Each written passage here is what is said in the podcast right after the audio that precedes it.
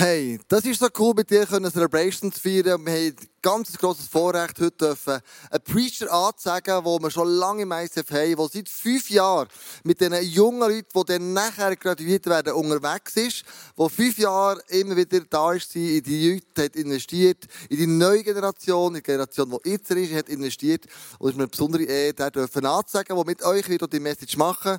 Die mit mir ganz herzlich willkommen auf der Bühne, Simon, Glor. So cool, du hörst sicher den Applaus von, von, von daheim, nicht wahr?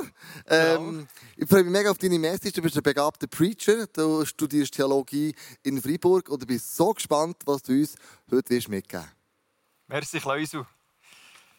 Ja, ganz herzlichen guten Morgen auch von meiner Seite. Ja, die Message wäre eigentlich angedenkt live. Graduation haben wir auch gedacht, da ist ein riesiges, ein riesiges Publikum da und jetzt machen wir Livestream und es gibt so eine Handvoll Leute am Umstolpern. Dann habe ich mir überlegt, ja, wie mache ich das jetzt richtig? Eine Message im Livestream. Muss ich da auch genau gleich stehen oder anders? Wie mache ich das richtig? Oder auch, und das ist eine Frage, die, glaube ich, allgemein uns alle irgendwo beschäftigt. Wie mache ich das richtig? Die Vanetis, die näher werden kommen, die heute Graduation haben, die haben neun Jahre lang Schulwesen gehabt einfach alles vorgespurt und jetzt müssen sie sich überlegen, ja, wie mache ich das jetzt richtig? Mein Leben. Es ist also eine Frage, die uns alle beschäftigt, wie mache ich das richtig, das Leben? Und dieser Frage wollen wir heute nachgehen. Und äh, wir wollen uns fragen, ja, was ist denn der Wille Gottes für mein Leben? Weil gerade wenn wir an Gott glauben, ja, wie mache ich das richtiges Leben, dann stellt sich die Frage, was ist denn seine Erwartung an mich? Und dann möchte ich das ganz einfach abbrechen und die Frage stellen, ja, wie kann ich das ganz einfach abbrechen und was ist die Grundlage für Gottes Willen in meinem Leben. Und da gehen wir so vor, dass ich zuerst mit euch möchte schauen, ja, wie handelt der Gott selber? Wie hat Gott in der äh, Menschengeschichte gewirkt? Und was könnte sein Handeln näher für unser Handeln bedeuten? Und ja, für uns ist klar, das Handeln Gottes für unsere Menschengeschichte, für die Welt hat angefangen mit der Schöpfung. Und jetzt, wenn wir uns über die Schöpfung Gedanken machen, sind wir natürlich schon ein bisschen voreingenommen, weil wir leben alle in dieser Schöpfung, wir wissen, wie es aussieht. Aber ich möchte euch nur mal kurz mitnehmen in ein Gedankenexperiment. Und zwar, wenn ja Gott äh, allmächtiger Gott ist, der alle Freiheit hat, hat, dann hätte er die Welt auch ganz anders schaffen können. Zum Beispiel so ein schönes Zimmer oder eine angenehme Farbe, bist nicht irgendwie zu bunt oder so, ein Bett, wo du liegen kannst, du hast sogar noch ein Schemmeli und stell mir jetzt vor, da hat auch nur ein Mensch im Platz, hast auch keine Konflikte mit anderen Personen. Wäre eine sehr sympathische Welt gewesen, auf irgendeine Art und Weise, oder? Vielleicht auch bisschen langweilig, könnte man sich vorstellen. Und wenn man, wenn man sich diesen Gedanken mal macht, ja, Gott hat die Welt auch anders schaffen können, also auch so zum Beispiel, dann merken wir plötzlich, hey, Gott hat sich irgendetwas überlegt, als er die Welt hat geschaffen hat. Es ist eine enorme Vielfalt an Tieren, an Bäumen, die es gibt, Pflanzen, ein riesiges Universum, das unendlich ist. Also eine wunderbare Schöpfung, die er geschaffen hat. Und wenn wir diesem Gedanken ein bisschen nachgehen, dann merken wir, ja, Gott hat nicht einfach eine 0815 Welt gemacht, sondern er hat eine enorm reiche Welt geschaffen. Und es war ja nicht jemand, Gott hat ja nicht einen vorgesetzt, oder? Er hat nicht einen vorgesetzt, der gesagt hat, so, hier ist ein Leitfaden, wie man die Welt erschafft, und dann musst du mindestens fünf Tiere, mindestens zwei Menschen und so. Nein, Gott hat aus Freiheit heraus die Welt so genial geschaffen, wie sie ist. Und Gott hat die Menschen, lesen wir im Genesis 1 und 2, hat die Menschen in Garten Eden hineingetan. Eden, wo Freude bedeutet. Also er hat eine einen Raum vor Freude geschaffen, wo die Menschen drinnen gelebt haben. Jetzt, wenn wir aber im Alten Testament die Geschichte weiter verfolgen, sehen wir, dass sich die Menschen, obwohl sie in dieser Freude innen gelebt haben, sich von dem distanziert haben, von Gott distanziert haben. Sie haben einen anderen Weg, gehen, sie haben einen eigenen Weg gehen und das hat Konsequenzen mit sich gebracht. Es ist Sünde in die Welt gekommen, viele schwierige Sachen hat es zur Folge gehabt. Und jetzt, wie handelt er jetzt Gott? Theoretisch hätte Gott können sagen, so gut, Menschen hat eigentlich ein Paradies auf Erden gemacht und du hast das Gefühl, du kannst da selber ein bisschen umwirken. Weißt du was, machen Feierabend, fertig. ja, also Gott hat alle Freiheiten, oder? Er hätte das so machen können Es hat ihm niemand gesagt, ja, wenn du das Projekt Erde mal gestartet hast, dann musst du auch durchziehen, oder? So wie wir es oft hören im Leben, ja, wenn du etwas angefangen hast, musst du durchziehen. Gott hat es nicht müssen durchziehen. Und er ist weitergegangen mit diesen Menschen. Er ist einen Weg gegangen.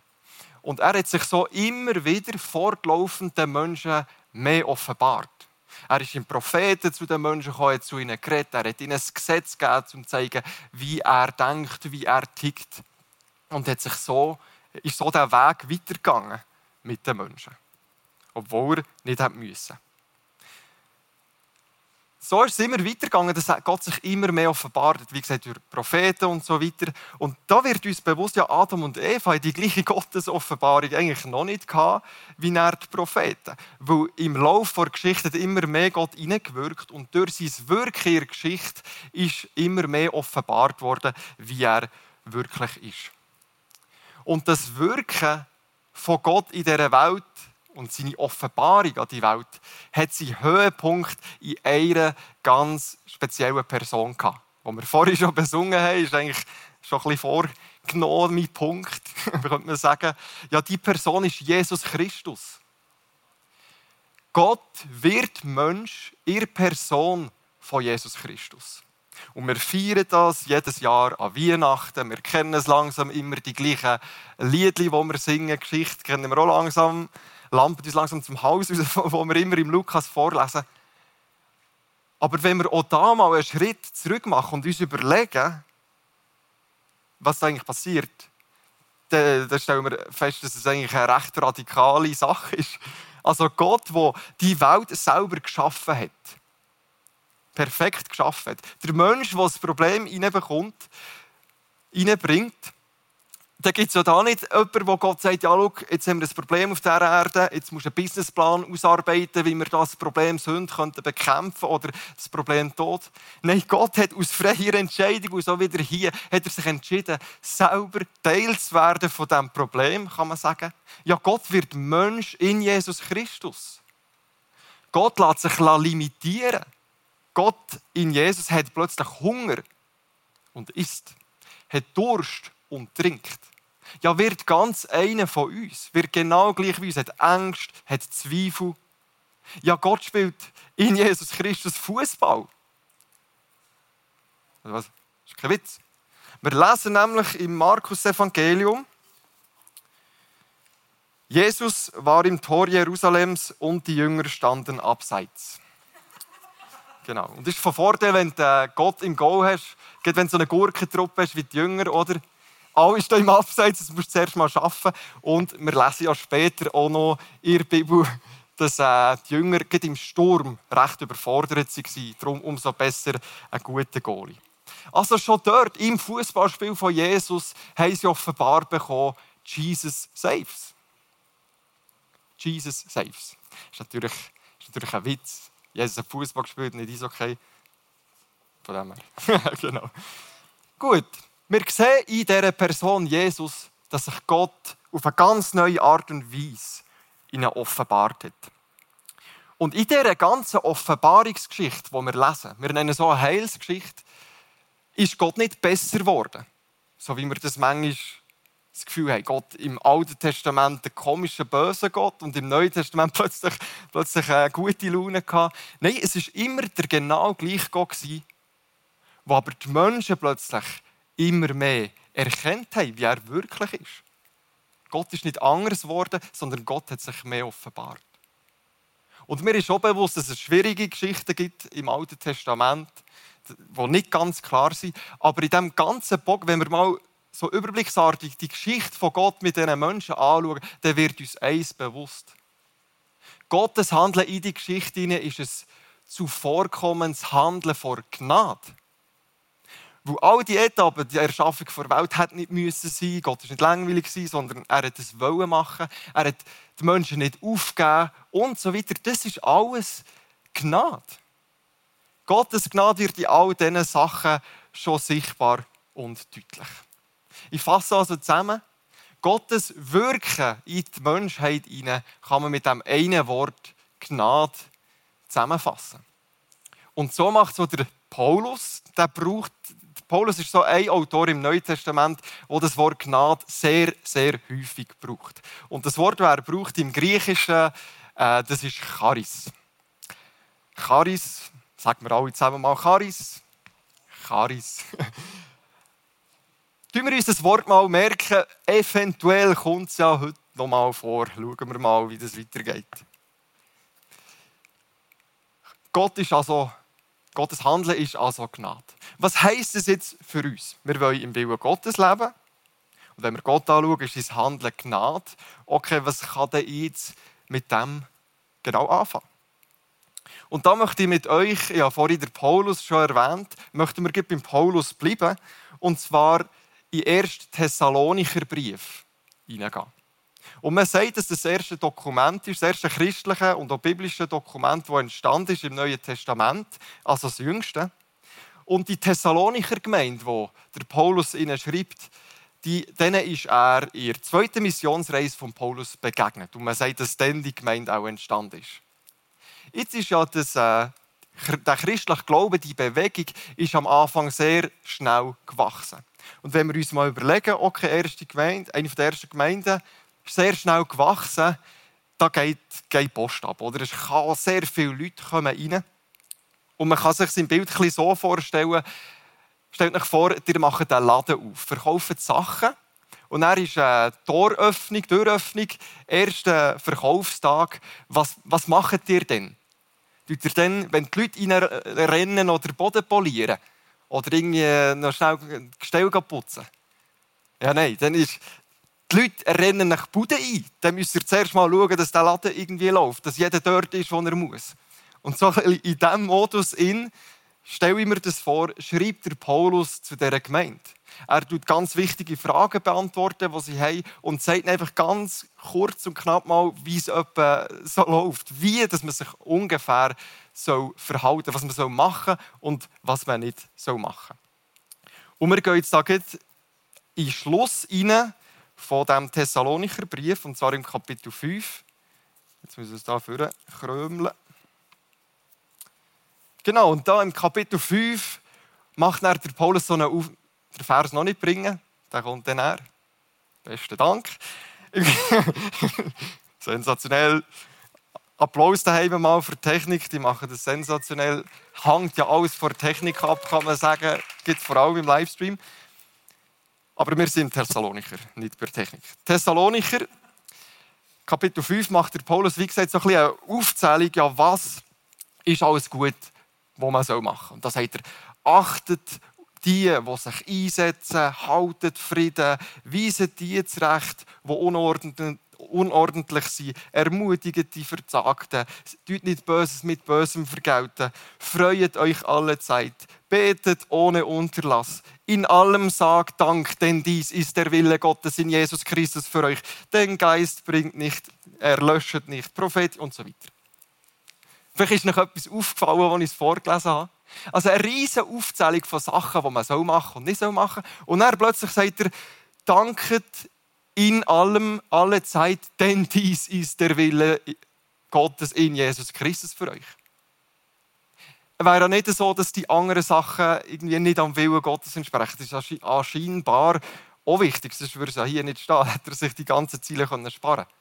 Aber anscheinend will er den Dank ganz speziell herausheben, indem er betont, ja, das, der Dank ist der Wille Gottes in Jesus Christus für euch.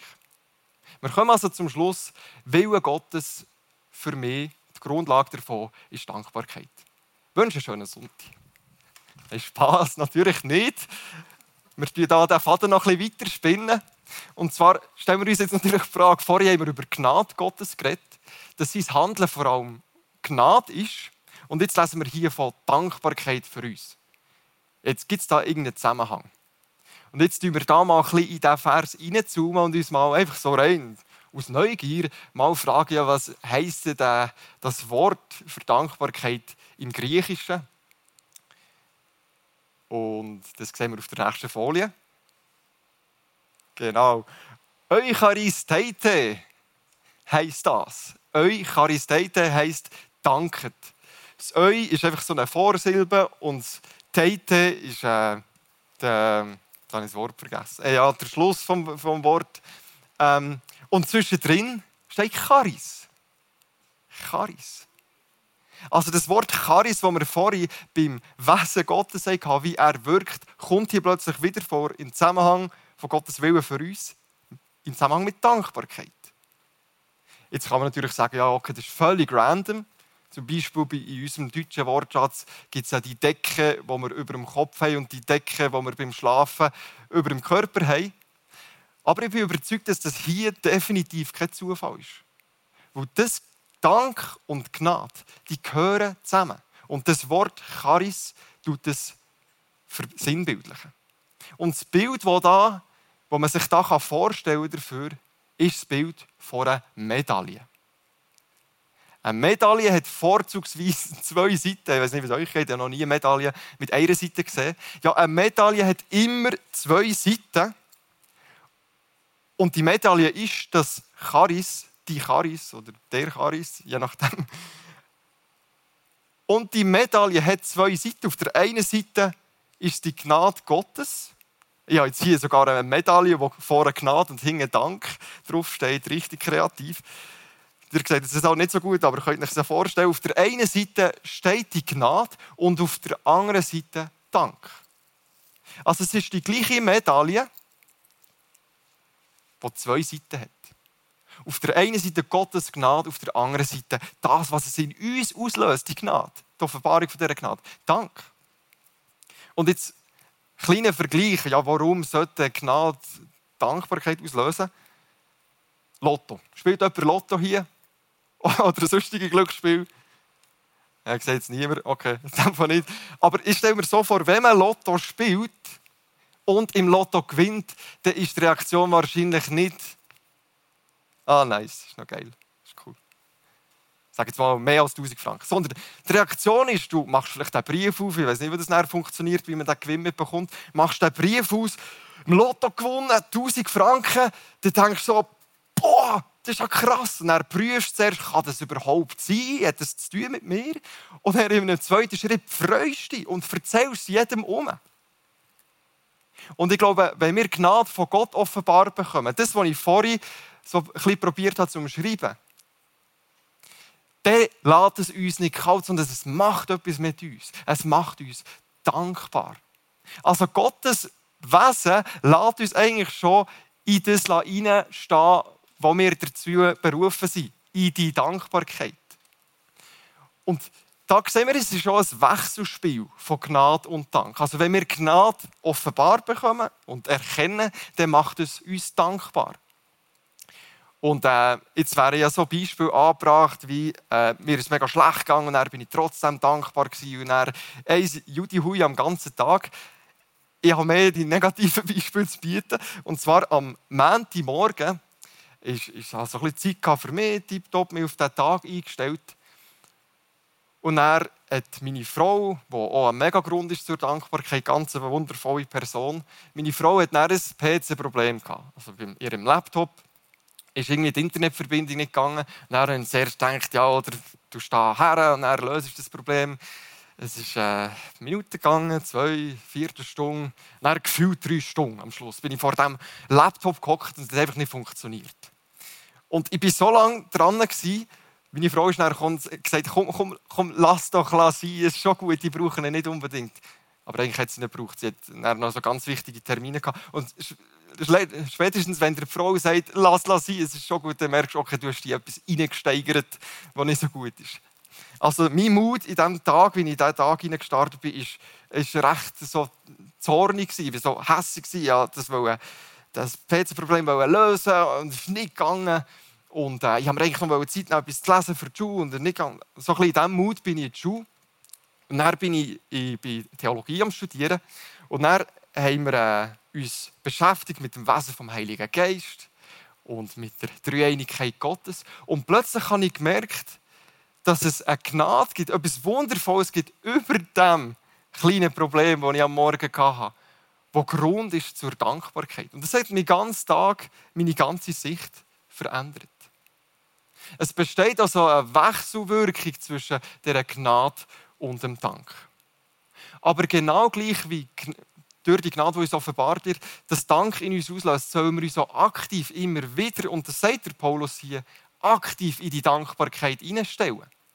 Weil wenn wir in dieser Dankbarkeit stehen, sind wir gleichzeitig offener, wiederum die Gnade von Gott zu erkennen. Also ein Wechselspiel. Da haben wir auch eine wunderbare Folie. Leben im Willen Gottes besteht aus dieser Wechselwirkung von, von Dank und Gnade. Und man kann sagen, der Dank oder die Dankbarkeit, die wir drinnen leben sollen, ist wie die Grundlage, die Basis, damit wir in diesem Willen Gottes leben können. Jetzt sagst du, ja, das ist ein bisschen plump. Wille Gottes für mein Leben ist Dankbarkeit. Also wenn ich mir wichtige Entscheidungen muss treffen muss, einfach dankbar sein, längt das. Ich glaube, es gibt schon, die Bibel sagt schon noch mehr, was alles wichtig ist im Leben. Aber wenn wir in, diesem Dank, in dieser Dankbarkeit in leben, sind wir ausgerichtet nach Gott. Und wir leben in einem Modus, wo wir überhaupt erst wollen, den Willen Gottes tun. Wollen das tun, was er will. Weil wir wissen, wie wunderbar der Gott ist. Und jetzt haben wir heute Graduation. Wir haben 180s, die heute den Abschluss haben vom 180. Und geht euch insbesondere möchte ich das zusprechen, dass ihr die Gnade von Gottes immer mehr dürft offenbart bekommen von ihm. Dass es Dankbarkeit in euch soll auslösen. Aber gleichzeitig möchte ich euch zusprechen, dass ihr auch in dieser Dankbarkeit in aktiv anfangen leben. Damit ihr die Gnade immer mehr kennt. Weil schlussendlich, und das gilt allen, eigentlich selbst ob du an Gott glaubst oder nicht, hey, du hast im Fall nicht entschieden, geboren zu werden, zum Beispiel. Du kannst nichts dafür, dass du heute gesund aufgewacht bist, wenn du gesund bist. Du hast, wie gesagt, bei der Zeugung hast du nicht mitgemischt, bei der Geburt kannst du auch nicht viel dafür. Das ist alles Gnade. Selbst ob du an Gott glaubst oder nicht, wir haben Grund, dankbar zu sein. Darum lasst uns ein Leben leben, wo wir uns immer wieder reflektieren und überlegen, für was kann ich als dankbar sein? Was ist mir alles geschenkt und wo kann ich überall nichts dafür? Und wenn wir immer mehr in dieser Dankbarkeit leben, ja, dann ist die Grundlage gelegt, dass wir ein Leben im Willen Gottes leben können. Zum Abschluss möchte ich mit euch zusammen gerne noch beten. Ja, dreieinige Gott, ich danke dir, dass du dich durch die ganze, die ganze Menschengeschichte immer mehr fortlaufend offenbart hast, immer mehr zeigt, wie du wirklich bist. Und ich danke dir, dass, dass wir immer mehr dürfen verstehen, wie wunderbar du bist, wie groß dein Evangelium ist und ich bitte dich, hilf uns, dass wir wirklich lernen, aktiv in dieser Dankbarkeit hineinzuleben. Dass wir ein Leben leben können, das so deinem Willen entspricht. Amen.